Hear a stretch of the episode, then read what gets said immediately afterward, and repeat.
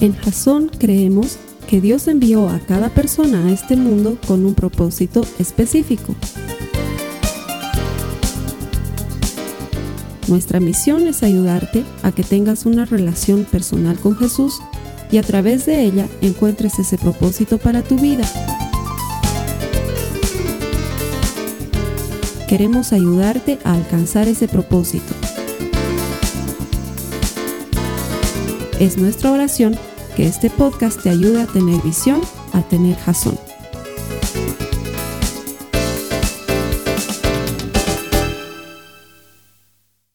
¿Cómo están hermanos? Buen día. Bienvenidos a Jazón. Bienvenidos a ti que te conectas en línea al servicio de Jazón.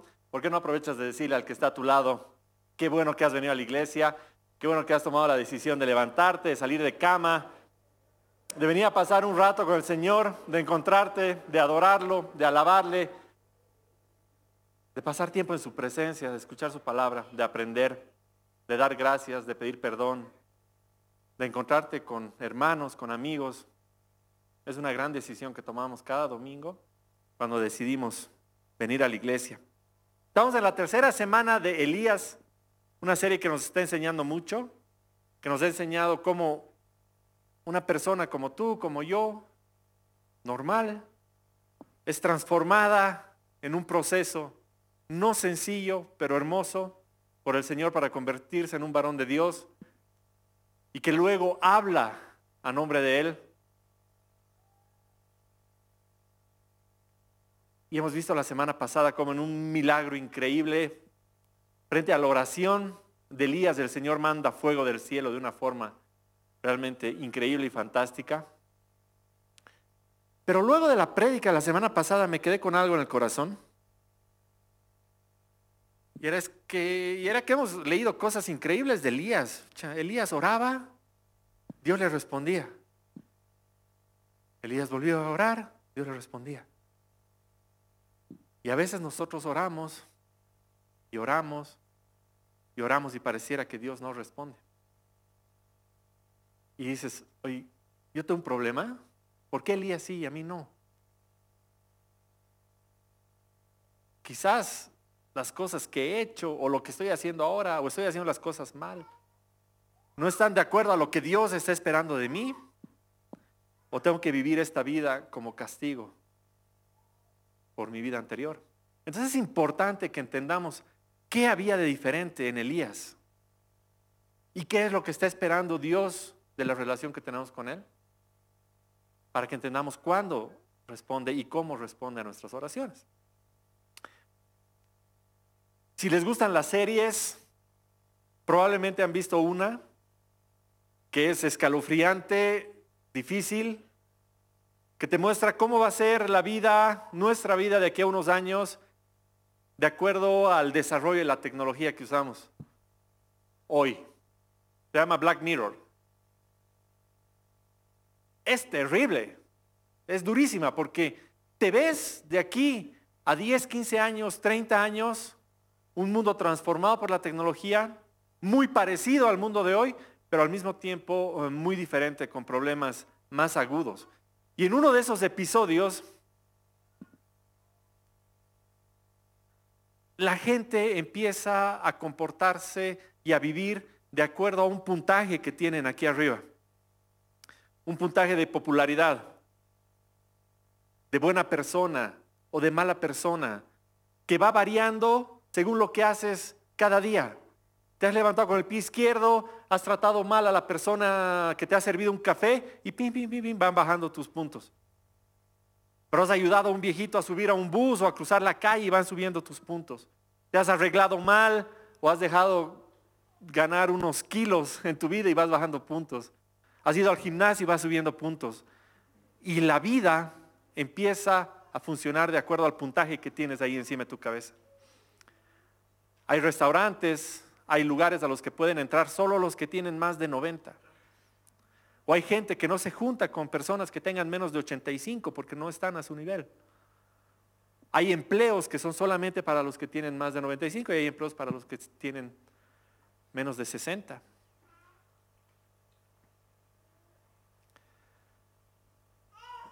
Y ahí me ponía a pensar que es muy parecido a las redes sociales hoy en día.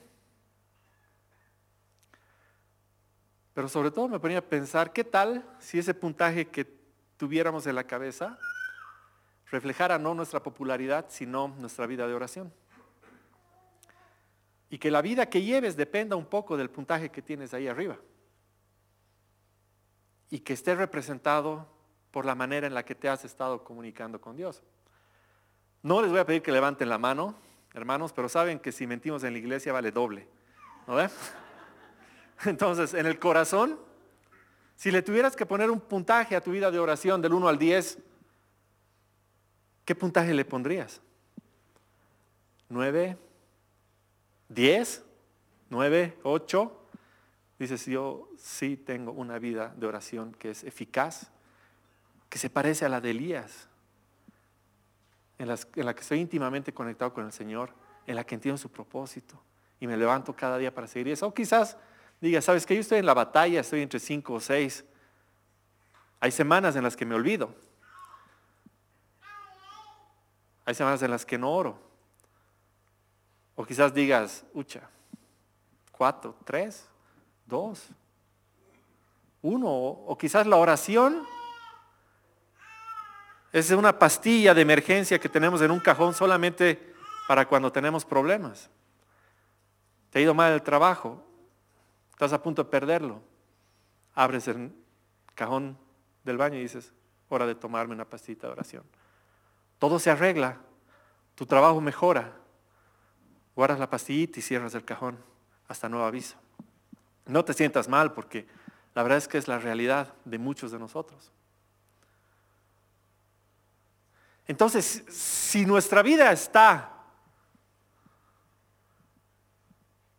dependiendo de un puntaje de nuestra calidad de oración o de nuestra relación con el Padre, deberíamos estar hablando de esto más seguido. Y deberíamos estar preocupados por decir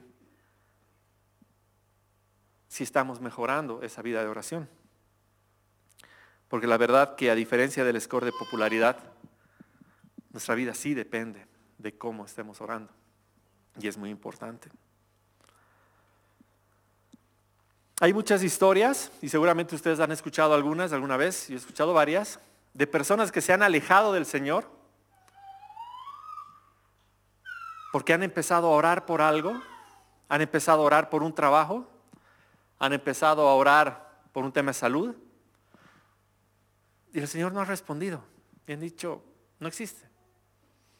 Han empezado a venir a la iglesia, han empezado a orar, no han recibido de forma inmediata aquello que esperaban, y se han alejado de Dios. O casos más difíciles. Un niño que ha estado orando desesperadamente porque una mascota no se le muera. Y no ha recibido respuesta. O un hijo que ha estado orando para que su padre, su madre, se sane. O un padre o una madre que ha estado orando para que su hijo retome al buen camino. Y no ha pasado. Y que frente a eso la respuesta ha sido alejarse de Dios. Porque cuando leemos historias como las que hemos leído de Elías y dices, en mi vida no pasa, puede ser que las perspectivas se choquen un poco. Y es importante entenderlo. Vamos a la Biblia, vamos a Santiago 5, 16 al 18, que dice, Elías era tan humano como cualquiera de nosotros Elías era tan humano como cualquiera de nosotros. Sin embargo, cuando oró con fervor para que no cayera lluvia, no llovió durante tres años y medio. Más tarde, cuando volvió a orar, el cielo envió lluvia y la tierra comenzó a dar cosechas. ¡Wow! Dices, yo soy como Elías, uno cualquiera, como yo, como tú. No era un superhéroe, ni nada. Ora para que ya no llueva y se seca por tres años y medio. Ora para que llueva y pum, lluvia. Es importante que aprendamos qué está pasando acá. Así que hoy vamos a aprender cuatro aspectos, cuatro puntos específicos de la oración de Elías que nos van a ayudar a que nuestra vida tenga una vida de oración que sea íntima, pero que al mismo tiempo también sea efectiva. El primer punto es que una oración efectiva es una oración humilde. Si vemos en qué parte de la historia estamos de Elías, si se acuerdan, la semana pasada Elías desafía a los profetas de Baal a orarle a su Dios y demostrar cuál era el Dios verdadero y que ese Dios verdadero consuma un altar donde habían unos toros a través del fuego. Y Elías ora y dice la palabra que al instante que oró, cayó fuego del cielo y consumió todo el altar que había preparado. Al instante. ¿Cómo te sentirías tú si tú oras y al instante el Señor responde ante tu oración de una manera tan espectacular frente a todo el pueblo. Pues seamos honestos, hermano. Hermanos. se nos sube el ego hasta de que nos taguean en Facebook. Alguien te taguea en Facebook o publican algo de ti o dicen algo y tú estás, uy, qué bien. Ahora imagínese Elías. Lo que acaba de suceder frente a su oración, enfrente de todo el pueblo. Increíble. Sin embargo, en Primera de Reyes 18:42, ¿qué es lo que hace Elías a continuación? Y luego de haber hablado con Acab. Dice, Elías en cambio, perdón, entonces Acab fue a comer y a beber. Entonces luego de la demostración, Acab, el rey, el, el malvado del que ya habíamos hablado, ¿qué hace? Agarra, va y se va a comer y beber. Pero Elías, en cambio, subió a la cumbre del monte Carmelo, se inclinó hasta el suelo y oró con la cara entre las rodillas. Y Elías nos da una lección increíble de nuevo. O sea, no se, les no se le han subido los humos a ninguna parte. Lo primero que hace es ir ante Dios y reconocerle en su verdadera dimensión. Porque quizás a alguien se le hubieran subido los humos de decir, uy, tengo línea directa con Dios, aquí yo hago lo que me dé la gana. Pero Elías sabe frente a quién está. Porque otra alternativa cuando ves algo así es que te asustes mucho. Me acuerdo hace unos años, fuimos a comprar regalos de Navidad con el Ezequiel, el Joaquín Lacati. Cuando llegamos al parqueo, hermanos, había un diluvio. O sea, se estaba cayendo el cielo. Pero realmente se estaba cayendo el cielo a un nivel, no sé, terrible. Parecía lluvia tropical en La Paz. Estábamos dentro del auto y el ruido dentro del auto era fuertísimo. Con ese ruido de, de lluvia fuerte que no te deja escuchar. Entonces llegamos, estábamos en el parqueo y les digo, imposible. No vamos a poder ir. O sea, tenemos que caminar un montón Vamos a terminar súper mojados, volvernos otro día. Lo que fue una gran amenaza para el Ezequiel, que tenía cinco o seis años en ese momento. Y el Ezequiel dice, lo que pasa es que no hemos orado.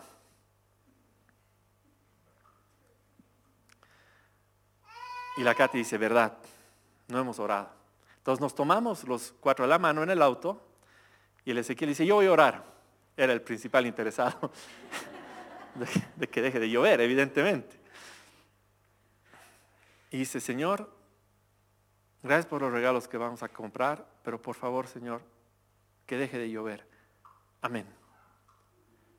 Y en el momento que dijo, amén, así como cuando Elías dijo, ese instante, la lluvia paró, pero no de a poco, no esperamos cinco minutos y paró la lluvia. La lluvia se detuvo en un instante.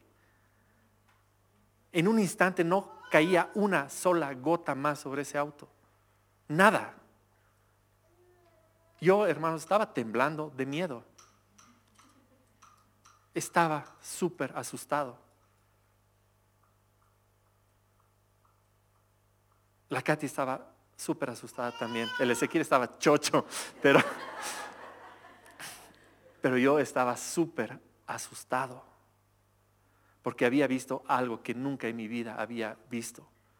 Que algo pase al instante cuando un niño le pedía a Dios de esa forma. Me es bien difícil contar el cómo porque fue algo, algo tan sobrenatural Porque sabíamos que en ese momento la presencia de Dios nos estaba enseñando una lección más que darnos un regalo. Y estábamos muy, muy asustados. Me imagino así como asustado estaba Elías, después de haber visto lo que Dios había hecho horas antes frente a él y por su oración. Entonces cuando Elías realmente está subiendo al monte Carmelo y se hinca y se arrodilla y pone su cabeza entre sus rodillas y está totalmente postrado. En realidad lo que está haciendo no es un ritual de adoración en el que dices, ok, para orar me tengo que hincar, me tengo que sentar cabeza al suelo y empiezo a orar.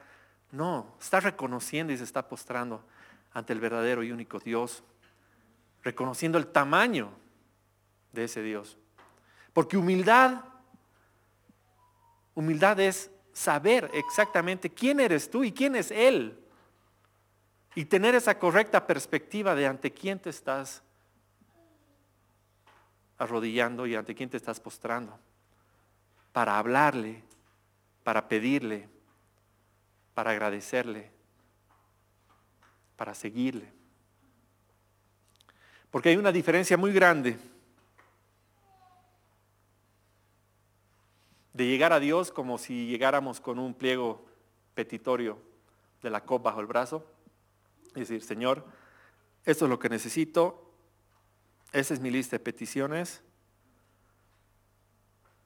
¿Sabes qué? Si me dieras este trabajo podría ayudar a tanta gente que está necesitando. O como alguna vez me ha pasado, hermano, soy bien sincero con ustedes, Señor, si me ganara la lotería, ¿cuánta gente podría ayudar? Si me sanas, Señor, no voy a dejar de ir ningún domingo a Jasón. Voy a empezar a servir, me voy a poner el chaleco azul. O sea, el, Señor quiere bendecirte, el Señor quiere ser tu proveedor, el Señor quiere sanarte, no necesita chantaje. Necesita el corazón en el suelo, en la correcta perspectiva. Porque una oración efectiva es una oración humilde. Tenemos que bajarnos un poquito a veces del trono que hemos construido nosotros, en el que estamos en el que creemos que Dios está más, está, está aquí, digamos.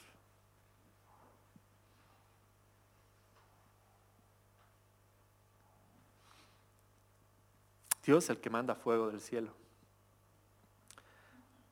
el que da lluvia, el que quita la lluvia, el que da provisión, el que la quita, finalmente el que te da la vida y el que te la quita también. Y esa correcta perspectiva tiene que estar en nuestro corazón cuando nos acercamos a Él. ¿Qué dice Santiago 4, 5, 6? ¿Acaso piensan que las escrituras no significan nada? Ellas dicen que Dios desea fervientemente que el Espíritu que puso dentro de nosotros le sea fiel. Y Él da gracia con generosidad. Como dicen las escrituras, Dios se opone a los orgullosos, pero da gracia a los humildes. Santiago 4:10, humíllense delante del Señor y Él los levantará con honor. Una oración efectiva es una oración humilde, postrada en señal de reconocimiento al Padre. Y el punto dos nos dice que una oración efectiva es una oración específica. Primero, oración humilde y ahora oración específica. ¿Qué dice luego en Primera de Reyes 18:43? Cuando Elías ya está postrado en el monte Carmelo, dice, luego le dijo a su sirviente, ve y mira hacia el mar. Su sirviente fue a mirar y regresó donde estaba Elías y le dijo, no vi nada. Siete veces le dijo Elías que fuera a ver. Elías está orando por lluvia. Imagínate un ratito esa situación. Tres años y medio sin llover. Y ahora Elías está orando por lluvia. Y le dice a su sirviente, anda fíjate si hay una nubecita por el mar. Y vuelve el sirviente y le dice, nada. ¿De dónde viene Elías? O sea, hace rato, ¿qué? ¿cómo le ha respondido? Señor, manda fuego, boom. Ahora, Ora una vez, nada. Ora dos veces, nada. A la tercera, el sirviente ha, de estar con que. Ya bueno, pero ¿y cómo estaba el corazón de Elías? Elías seguía orando por una cosa, por lluvia. Una vez y nada, cinco veces y nada, seis veces nada. Y Elías enfocando, orando por una sola cosa. Seamos honestos, hermanos. ¿Cuántos ya se han distraído en la prédica? La, verdad es que tenemos una capacidad de atención de niños de cinco años. No saben cuánto renegaba yo con la Katy. Yo me sentaba, le decía, mi vida, a ver, hablaremos. Eh, no sé, mira, el, Joaquín ya va a tener que ir a la universidad, tenemos que empezar a planificar algunas cosas. Entonces he pensado que quizá este fin de semana, pues, uy, la comida del perro, me decía la Katy. Decía,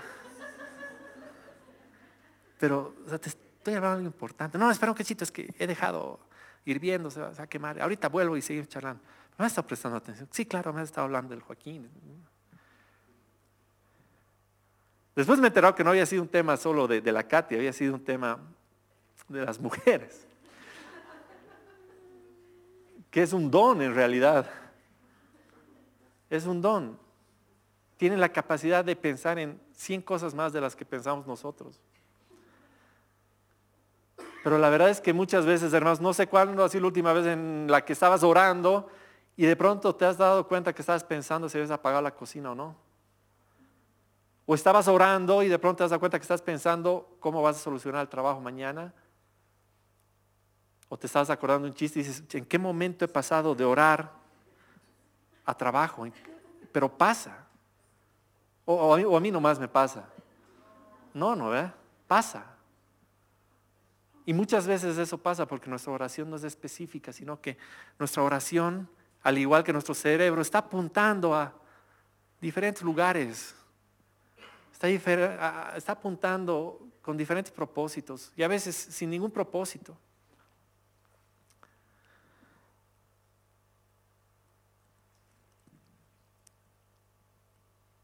Muchas veces oramos y decimos, Señor, por favor, bendíceme, que me vaya bien, que no tenga salud, que no me pase nada, que gane mi equipo, amén.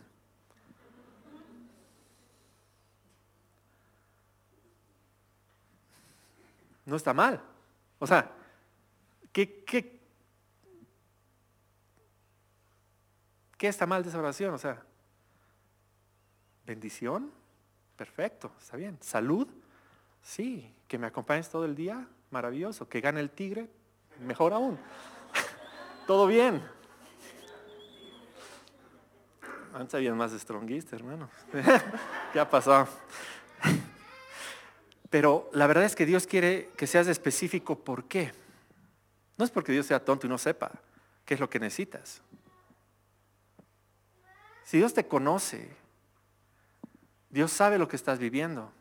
Dios conoce tu corazón. ¿Por qué tendrías que explicarle específicamente lo que quieres? Pues para ti. Porque el Señor trabaja a través de la oración en tu fe.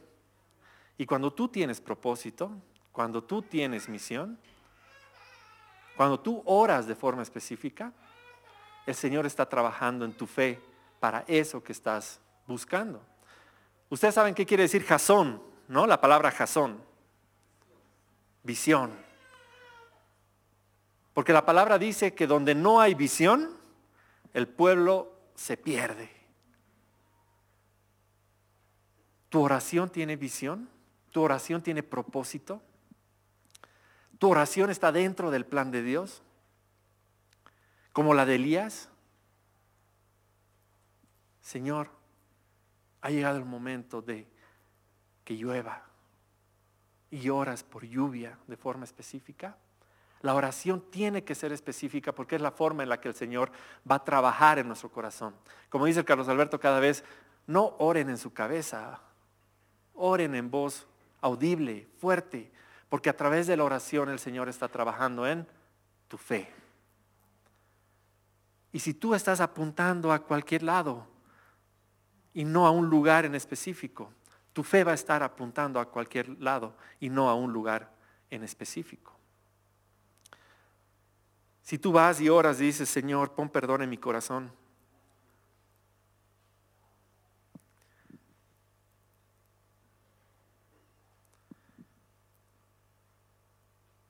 Pero si en lugar de pedir perdón le dices, Señor, toca mi corazón para que pueda perdonar a mi papá. Haz que hoy tu espíritu se derrame sobre mí para que cuando lo vea, Él encuentre en mí a alguien que lo ama. Señor, que tu espíritu me permita poner la palabra correcta en mi boca para que cuando yo hable de ti, Él te escuche a ti. El Señor está trabajando tu fe a través de ser específicos en la oración que tenemos con Él. Una oración efectiva es una oración específica. Punto tres. Una oración efectiva es una oración perseverante, humilde, específica, perseverante. Siete veces. Siete veces. A la tercera quizás nosotros ya estaríamos dudando incluso de lo que había pasado antes. Porque puede ser que el Señor haya hecho algo fantástico por ti pero luego has estado orando por otra cosa y no encuentras respuesta y luego dices, pucha, o la bola de fuego, no, rayo nomás debe ser. Y dudas.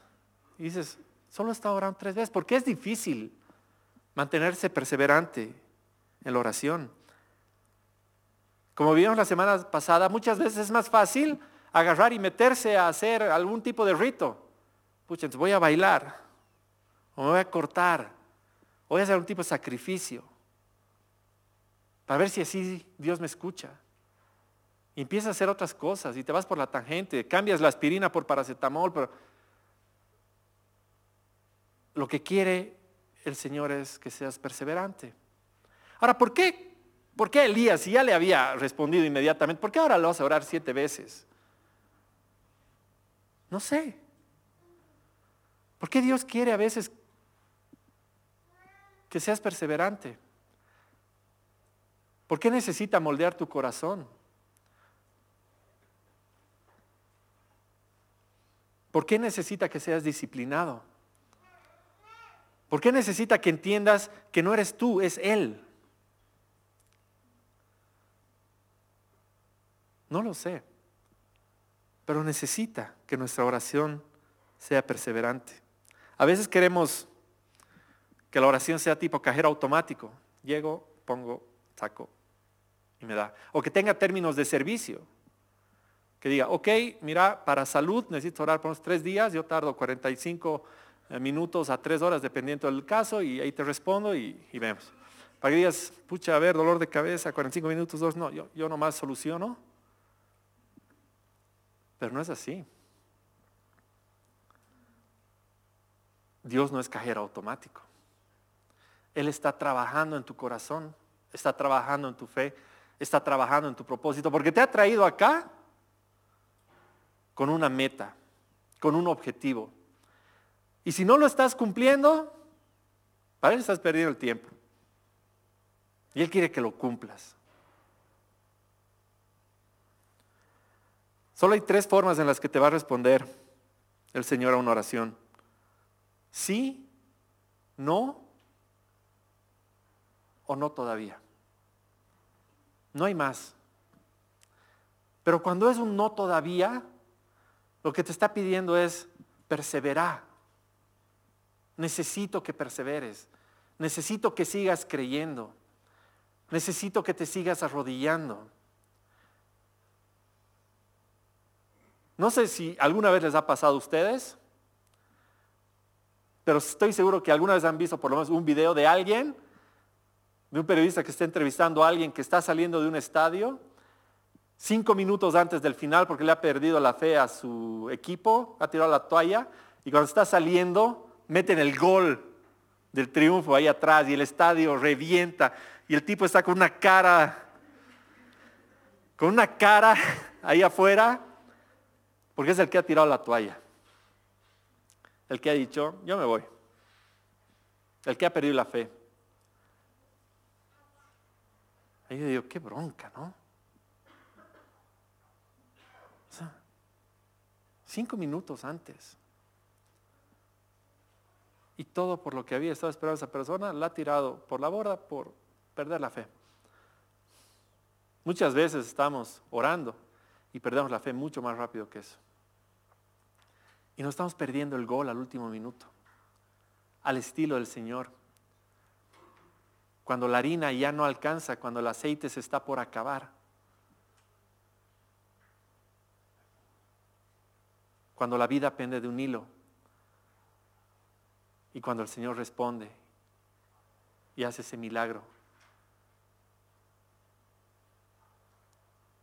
A veces nos perdemos porque tiramos la toalla. Entonces no tiremos la toalla antes del final del partido.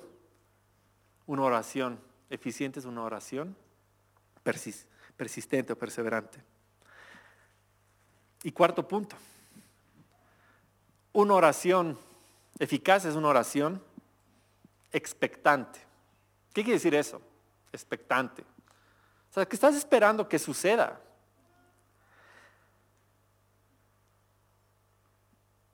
La historia de Elías en esta parte es aún más increíble. Porque luego, en el séptimo intento de mandarlo al, al, sirviente a ver al mar si había aparecido algo, en el versículo 44 dice, finalmente, la séptima vez, su sirviente le dijo, vi una pequeña nube, como del tamaño de la mano de un hombre que sale del mar una pequeña nube. Ahora, lo increíble aquí es cómo responde Elías, porque le dice, corre y dile a Acab, sube a tu carro y regresa a tu casa. Si no te apuras, la lluvia te detendrá. Yo me imagino ahí al sirviente, lo mira y le dice, viejo, una nube ahí, del tamaño de una mano. Y siete veces, seis veces antes, no había nada cielo paseño de julio, azul, celeste, sin, sin nubes, nada. O sea, ahorita hay una nubecita chiquita. ¿Qué me estás diciendo que le va a decir al rey todavía, al malvado, anda, porque si no la lluvia te va a detener? Me va a colgar. Estás soleado, estás así parrillada todavía. Pero no. Elías le dice, anda, y dile que si no se apura y no se va ahorita, la lluvia lo va a detener.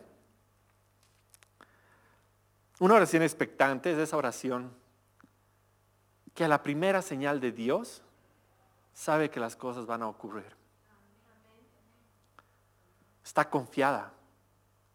Porque esa fe con la que está orando es la fe que se ha ido trabajando a través de la perseverancia, a través de ser específicos a través de la humildad, de la constancia, de no haber guardado nuestra fe en un cajón para cuando haga falta.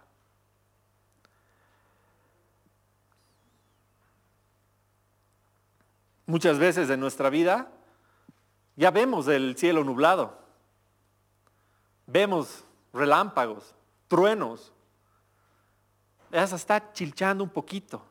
Y dices, no, voy a esperar hasta que esté sopita para ver si es Dios. Estás orando porque alguien se sane. Y ves que de pronto ha empezado a mejorar y dices, no, no. Voy a esperar a que esté sano de verdad para ver si es Dios. Una oración expectante está confiada de que Dios lo va a hacer. No es fácil, no es fácil, pero la oración y la fe deben ir de la mano y para eso hemos estado trabajando en los tres puntos previos. En Marcos 11:24 dice, y con esto terminamos, por eso les digo, crean que ya han recibido todo lo que estén pidiendo en oración y lo obtendrán. Crean que ya han recibido todo lo que estén pidiendo en oración y lo obtendrán. Es una oración expectante confiada, con fe de que sucederá. Yo creo que los grandes problemas de la vida, hermanos, son por falta de comunicación. En una pareja, en una relación de padres, hijos, en el trabajo, entre estados, entre empresas. Es una mala comunicación. Una relación en la que Dios parece no estar es una relación a la que quizás le falta más comunicación.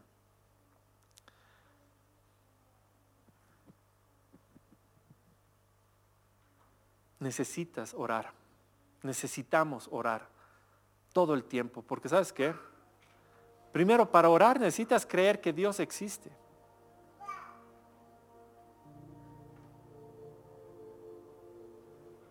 Y para creer que Dios existe necesitas trabajar en tu fe. Y necesitamos acercarnos al Padre cada día. Necesitamos orar mucho, con humildad. Porque cuando te postras y tienes tu corazón hacia el Señor, pasa lo que pasa después en el versículo 45. Poco después el cielo se oscureció de nubes. Se levantó un fuerte viento que desató un gran aguacero. Y acá partió enseguida hacia Jezreel. La nube era chiquitita. La fe de Elías era gigante. Y luego el Señor desató un gran aguacero. Porque una oración efectiva es una oración expectante. Dios responde a nuestras oraciones, hermanos. Puede tomar tiempo. Puede necesitar trabajar el Señor en nuestros corazones y en muchas cosas. Pero Dios la va a responder. Pero es importante que esa oración tenga propósito, que esa oración esté alineada, que nuestras necesidades estén alineadas con el plan de Dios. Que lo que necesitamos y lo que pedimos esté alineado con el propósito de Dios que entendamos que hay un propósito más importante. En Santiago 4.3 nos dice esto que es clarísimo. Y cuando piden, no reciben, porque piden con malas intenciones para satisfacer sus propias pasiones. ¿Estamos alineados con el plan de Dios? ¿Estamos alineados con el propósito de Dios?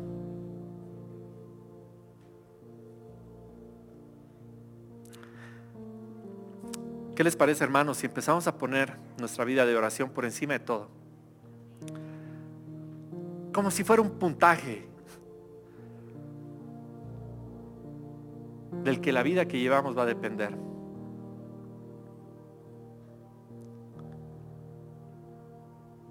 Y en humildad, con propósito, perseverancia y con fe,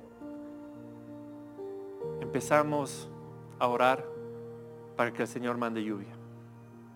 Lluvia de bendiciones a nuestras vidas, a nuestras familias, a nuestro país, para que más gente pueda recibir de Él esperanza. Amén.